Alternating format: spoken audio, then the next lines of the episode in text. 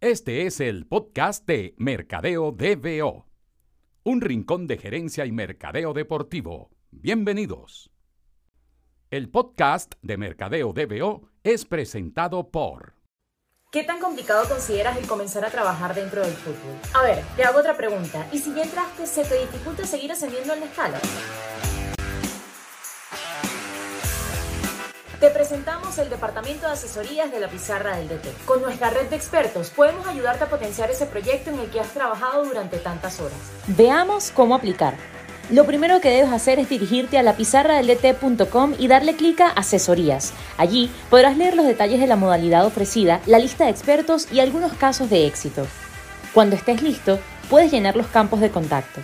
Allí es cuando nosotros recibiremos la información, la evaluaremos con nuestros expertos y te daremos respuesta de cómo te podemos ayudar mediante una planificación y metodología estratégica. Hagamos realidad ese proyecto que tienes en mente.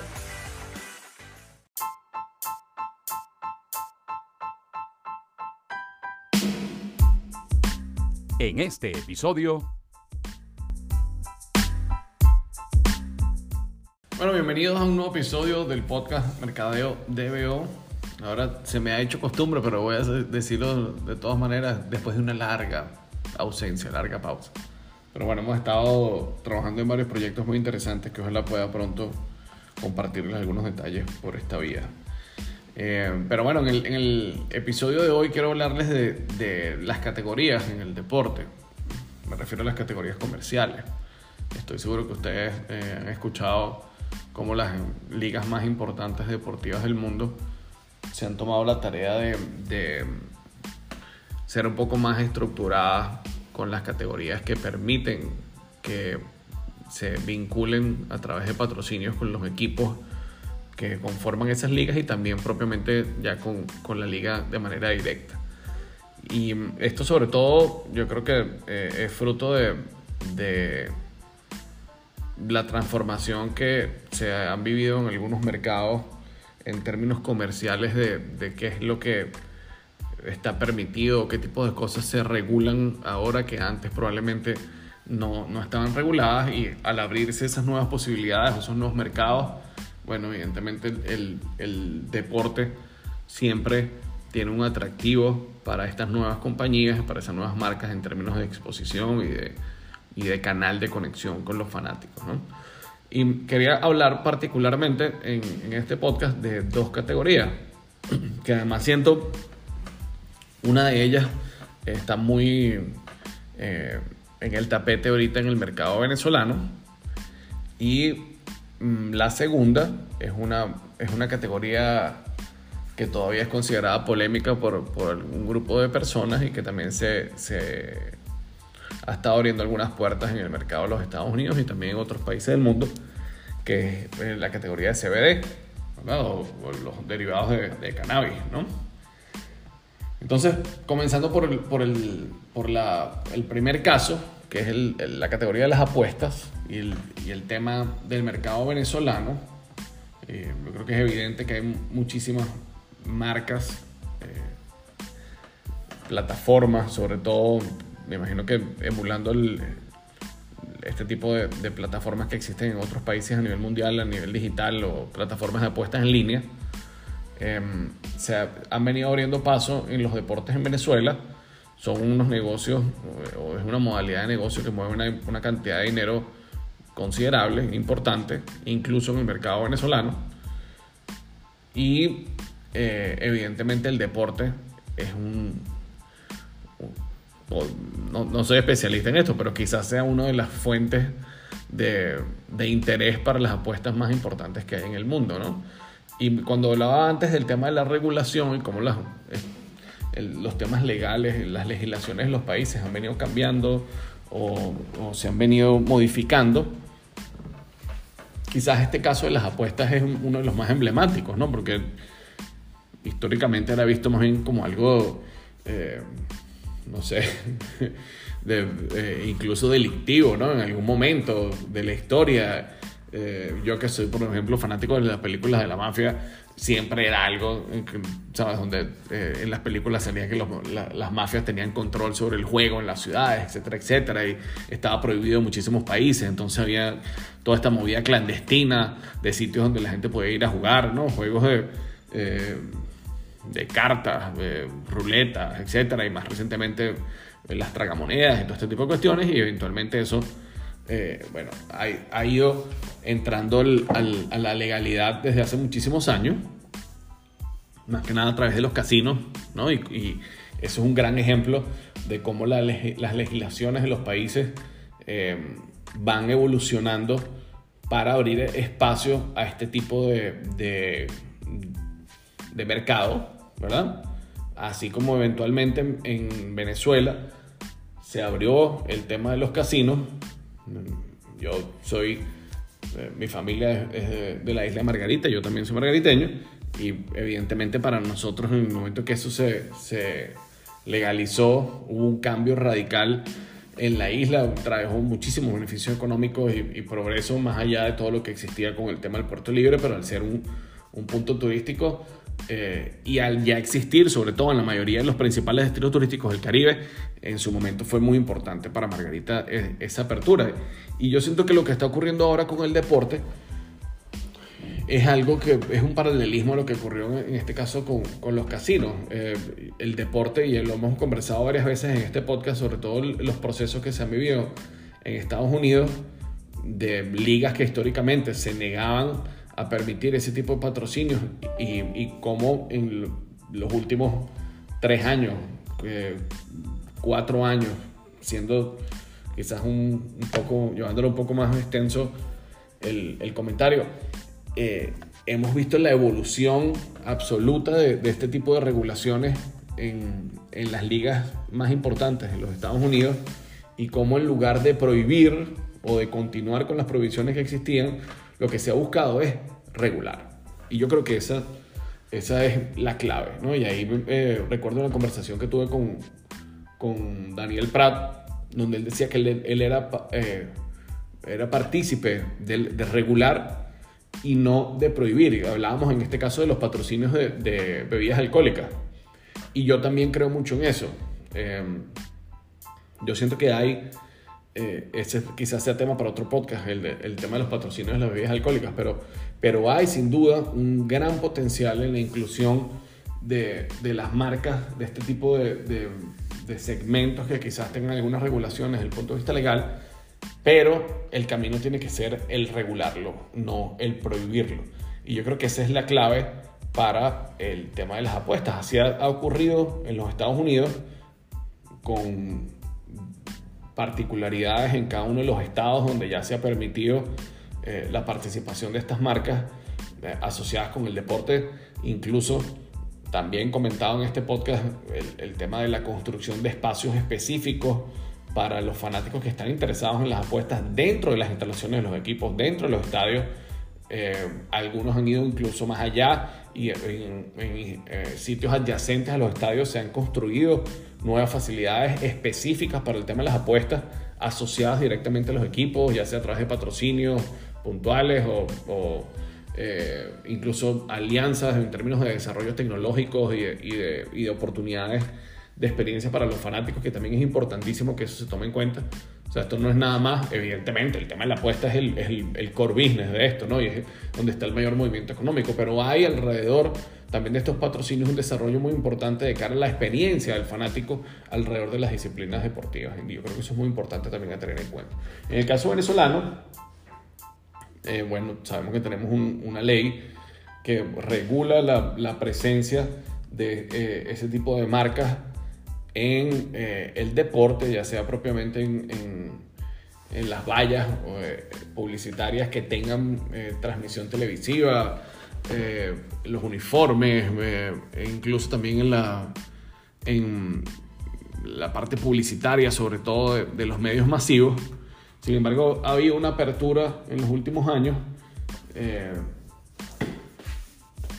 Eh, les mentiría si les dijera que, que, conozco cuál es el, origen de esa apertura. pero creo que, es positivo para el deporte que se regule, como les decía antes. Yo siento que establecer un espacio en el que este tipo de marcas entiendan, tengan claro cuál es, cuál es el, las regulaciones eh, que tienen que, a, las que tienen que someterse, eh, o incluso las particularidades con las que tienen que cumplir para poder tener alianzas de mayor exposición y de mayor presencia con el deporte, creo que es necesario. ¿okay? El deporte de Venezuela eh, no es, no estoy dando noticias con esto, ¿no? no estoy diciendo nada nuevo, todos sabemos que pasa por un momento muy complicado, que ya había comenzado antes de la pandemia, recrudecido o empeorado durante los años de la pandemia, y cualquier fuente de ingresos nueva es muy importante para el deporte.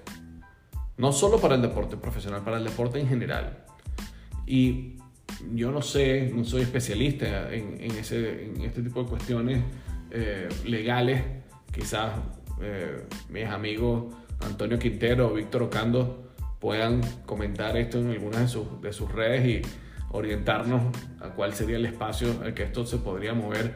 Pero yo siento que, que abrir eh, algún tipo de espacio en el que estas compañías puedan tener presencia es clave para, para, el, para salir de la situación o para ayudar, para contribuir a que el deporte profesional y el deporte general en Venezuela pueda seguir moviéndose hacia adelante sin necesariamente depender de los aportes que el Estado hace en todas las disciplinas.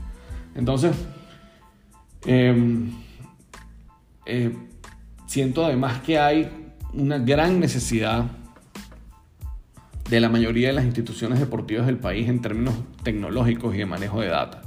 Y al ser ese uno de los puntos más importantes eh, eh, en el manejo de este tipo de negocios, creo que hay una enorme oportunidad de trabajo en conjunto entre las instituciones deportivas y, el desarrollo tecnológico que este tipo de patrocinios puede traerles para utilizar esas mismas herramientas con otros fines ya más enfocados en, en el manejo de la data propia de los, de los, de, las instituciones deportivas. Y no me refiero netamente a lo que se pueda comercializar, sino, sino hablo también de, el manejo sólido de la información de las instituciones y, que eso termine o no termine más adelante teniendo un uso comercial es secundario. Yo creo que todos estamos claros de la cantidad infinita de, de, utilidades que puede tener el manejo de la data cuando se hace un levantamiento de, manera correcta, incluso en el desarrollo de los atletas, en el estudio de posibilidades comerciales, eh, en la identificación de nuevas oportunidades, eh,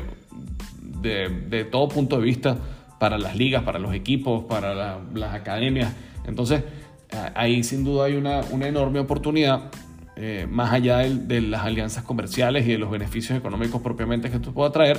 Y creo que ese también es un punto súper interesante. Y entonces conseguí investigando para, para conversar esto con ustedes en el, en el podcast un estudio de Nielsen, ¿verdad? Que bueno, ustedes saben que es una de las compañías que eh, se encarga de, hacer todos estos estudios comerciales sobre el deporte. Eh, ellos hacen un estudio anual que se llama el Nielsen Fan Insights, ¿ok? Y eh, bueno, evidentemente está basado en los Estados Unidos, el estudio, y mide diversos, muchísimos temas de, tendencias y opiniones de los fanáticos de una variedad de puntos de consumo, de contenido, de, patrocinios, hasta consumo incluso de alimentos y bebidas alrededor del deporte, que es una data interesantísima para todos los que trabajamos en mercado deportivo. Y me quedé con esto, que es lo que voy a compartirles, ¿verdad? El estudio que se hizo en el año 2021. Les repito, el, estudio se llama Nielsen Fan Insights, por si quieren buscarlo. Y hay una pregunta, una consulta en particular dentro de ese estudio sobre el tema de las apuestas en el deporte. Y es el interés de los fanáticos en las apuestas en el deporte. Y los resultados que Nielsen comparte son eh, de seis ligas, por llamarlo de alguna manera, ¿verdad? Porque hay un par de la, del NCAA que me pareció súper chévere compartirlo con ustedes. Me dieron, eh, o se hizo este, este estudio en fanáticos de la NHL, de la eh, NCAA de básquetbol, de la NBA, de la NCAA de fútbol americano, eh, de Major Baseball y de la NFL. Y en, promedio, ¿ok? Ustedes si, cuando si buscan el, el, estudio van a poder ver las, las cifras exactas. Pero el interés de los fanáticos en general entre estas seis ligas que, en las que se realizó la medición está en promedio por encima del 57%. O sea, casi, casi un, más de la mitad de los fanáticos tiene interés en tener la posibilidad de apostar de manera legal en el deporte o que eso esté integrado a su experiencia como fanático. Eso me parece que es un número eh, importantísimo y que probablemente tenga una replicación bastante similar en, el mercado venezolano. Y otro, otra eh, data también que, les comparto de este mismo estudio, que es el, el, el ¿no? O cuán agradados se sentirían los fanáticos si en general, ¿verdad? Las apuestas son legalizadas en el deporte en los Estados Unidos. Eh, los dos, las dos respuestas positivas ¿okay? es eh, estaría muy interesado y de alguna manera interesado. Esos son como los dos renglones. Y sumando esos dos renglones, como digo, son los dos renglones de favorabilidad de, de, lo encuestado, de lo preguntado. En general, los fanáticos del deporte de los Estados Unidos, el 50% estaría algo interesado o muy interesado. En el caso del béisbol, la suma de estos dos renglones alcanza el 72%. En el caso de los fanáticos de la NFL, 68%. En el caso de los fanáticos de la NBA, 78%. Fanáticos de la NHL, 95%. Perdón, 85%. Disculpen el, el, el gazapo ahí. Fanáticos de, la, de Major League Soccer, de la MLS, 82%. Fanáticos de NASCAR, de automovilismo, 80%. Fanáticos de PGA, el golf, que ha estado pasando unos días tan complicados por el tema del Leaf Golf y todo lo que está ocurriendo con esta inversión que se está haciendo desde Arabia Saudita.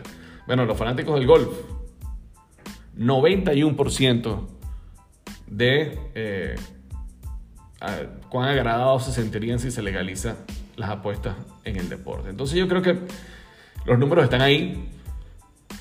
Sin duda, en, el mercado venezolano, eh, las marcas que pertenecen a, estas plataformas de apuestas han demostrado su interés en invertir en el deporte.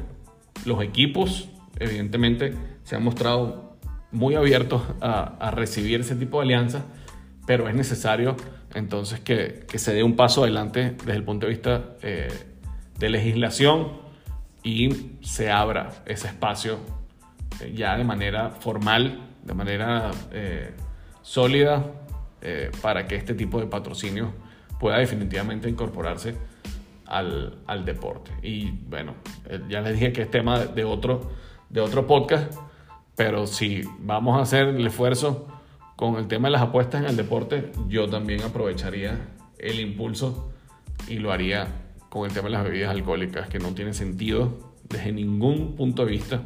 Está probado con todos los estudios que ustedes quieran buscar de cualquier país del mundo eh, que no hay eh, necesidad de prohibir el patrocinio de las bebidas alcohólicas en el deporte.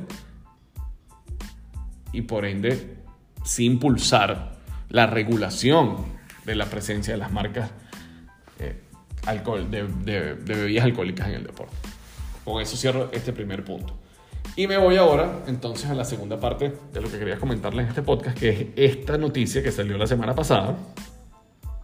Creo que fue el, el 22 o el 23 de junio.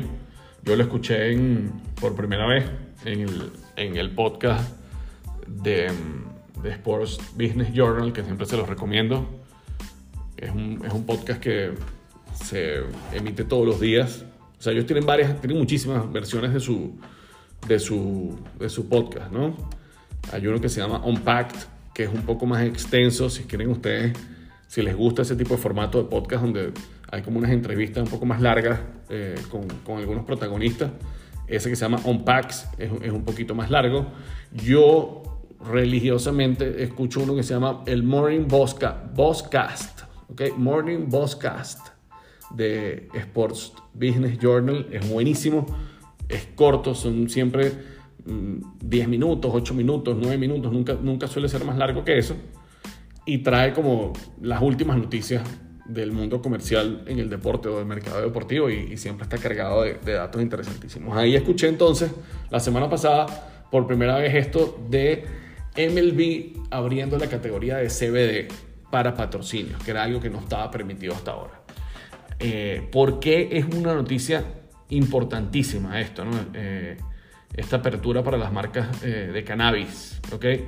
en, el, en el béisbol? Porque MLB siempre ha sido, dentro de las ligas grandes ¿okay? en Estados Unidos, mm, no quiero decir la más conservadora, pero no han sido la más la más atrevida, ¿no?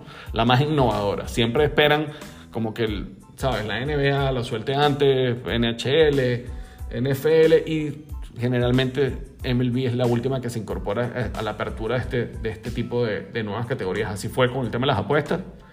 Y eh, la sorpresa es que entonces ahora MLB, abriendo esta categoría de CBD, es apenas la segunda liga de las ligas grandes, ¿ok? Después de, de UFC, de la UFC, que abre la categoría. Entonces aquí se ve que hay un cambio de estrategia también desde el punto comercial, desde el punto de vista comercial de MLB, de abrirse a esto. Eh, evidentemente es por el, por el potencial económico que tiene esta categoría que es descomunal. O sea, estamos hablando de un mercado que en la actualidad es de 4.900 eh, millones de dólares. ¿ok?, pero que las estimaciones dicen que eh, al 2028 podría, podría llegar a ser de 47 mil millones de dólares. O sea, casi multiplicarse por 10, ¿no? Una barbaridad. Evidentemente eso hace, un, hace que sea una categoría muy, muy atractiva. Y parte de lo que venía comentándoles con el caso de, de, de las apuestas y Venezuela, ¿qué está haciendo MLB aquí? Bueno, está llegando a un escenario de regulación en el que este tipo de marcas puede tener participación no solo como patrocinante directo del equipo, sino incluso les podrían permitir, si es una marca que ya tiene un desarrollo de presencia en el deporte, que esté en los parches de los uniformes. Es una de las posibilidades en la que está abierta MLB a que una de estas marcas de cannabis esté presente en los parches que ya se aprobaron para los uniformes y que incluso algunos equipos ya han anunciado que han llegado a acuerdos de patrocinio. Y una de las cosas que comentaban ahí en, en SBJ es que se espera que este, este, esta categoría mueva en principio, ¿verdad? Desde este momento eh, que ya MLB está permitiendo que se, que se desarrolle. Generalmente los equipos reciben estos pitazos bastante, bastante tiempo antes de que se haga el anuncio oficial. Así fue con los parches, por ejemplo. Eh, imagino que en este caso es similar. Entonces ya, ya las, las agencias que comercializan los equipos y los propios equipos, si lo hacen de manera directa, deben haber tenido contacto eh, con algunas de estas marcas para, para ir testeando el mercado de, qué podríamos estar hablando en términos de, de, inversión. Pero de entrada se habla de que podría ser, en el caso puntual de la categoría, no estoy hablando de los parches, porque ya sabemos que los parches se están moviendo alrededor de 10, 12, 15 millones de dólares. Ahí recuerden que uno de los primeros equipos que anunció acuerdo del parche de su camiseta fueron los padres de San Diego con Motorola y ese, ese acuerdo fue por 10 millones de dólares eh, al año. Y lo que se está pensando es que esta categoría, entonces, la categoría de CBD, va a mover en principio eh, los mercados grandes, Nueva York, Los Ángeles, ese tipo de mercados, entre 5 y 6 millones de dólares. Y en los mercados pequeños podría estar entre 1 y 3 millones de dólares. Es una barbaridad para una categoría nueva yo siento que eh, va a ser sin duda efecto cascada a los mercados latinoamericanos. Generalmente lo que pasa cuando una liga grande se abre a este nuevo tipo de posibilidades en, en, términos de categorías y de productos es que mm, se replica primero en el fútbol latinoamericano y después pasa a otros deportes, baloncesto, béisbol, etc. pero creo que es un hito importante que sea MLB, repito, no necesariamente la organización más eh, audaz en términos de, de, apertura de nuevas categorías comerciales, quien esté dando el paso después de la UFC, porque eso es un mensaje muy claro de lo que ya eh, MLB venía haciendo en términos de, de redireccionamiento del target de su, de su estrategia comercial a un público más joven, un público que muy probablemente tiene muchísimos menos prejuicios con este tipo de productos que con los fanáticos de, más de 45 años, por ejemplo. Y eh, bueno, es parte del, proceso de actualización de, la planificación estratégica de la marca MLB, sin duda alguna. Eh, yo, eh, incluso ese comentario que hace la fuente que, que menciona SBJ, de, de que va a tener muchísimo peso el permitir la presencia en los parches de, la, de los uniformes de, de los equipos MLB, si son marcas que ya han venido invirtiendo en el deporte, habla de que hay un reconocimiento también de ese enlace que hay entre el consumidor de los productos de CBD con la audiencia deportiva y cómo eso se puede extrapolar también a los fanáticos del béisbol de grandes ligas. Entonces creo que es muy, muy importante, hay que tener muchísima atención con lo que va a ocurrir con esto en los próximos meses, incluso cuáles son las primeras marcas que cierren acuerdos en la categoría con equipos de las grandes ligas, porque estoy seguro que eh, va a haber un, un, tratamiento bien particular de esas alianzas, eh, cómo va a ser cómo podrían ser las activaciones de esas marcas en los parques de béisbol, por ejemplo. Es una cosa que sería interesante de, de, de ver cómo, se, cómo finalmente se va, se va, a ejecutar eso en los estadios y, y también ver cómo lo van a activar en, en las redes sociales. ¿no? El, el, tema comunicacional creo que, que va a ser clave aquí también. Pero bueno, todo interesantísimo para nosotros, ustedes y yo, que, somos fanáticos de este tipo de cuestiones comerciales y de mercado deportivo, siempre es genial cuando ocurren estas nuevas cosas porque eh, generalmente eh, hay marcas que se enfocan en hacer mmm, activaciones fuera de lo común, rompiendo las cajas, ni siquiera fuera de la caja, sino rompiendo las cajas. Y eso siempre es progreso y siempre abre nuevas oportunidades, tanto para los patrocinantes que ya existen como para los que quieran entrar en el deporte. Así que bueno, espero esos comentarios como siempre. Recuerden que estamos en todas las plataformas como arroba mercadeo DVO y pueden escribirnos también a nuestro correo, ahí lo dice Ponti, ahora al final. Muchas gracias por acompañarnos en esta nueva edición del podcast y nos vemos pronto.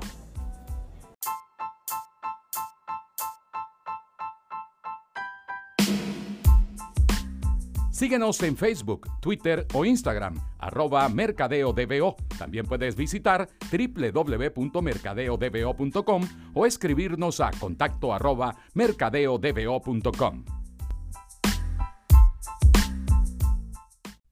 Esto fue el podcast de Mercadeo DBO.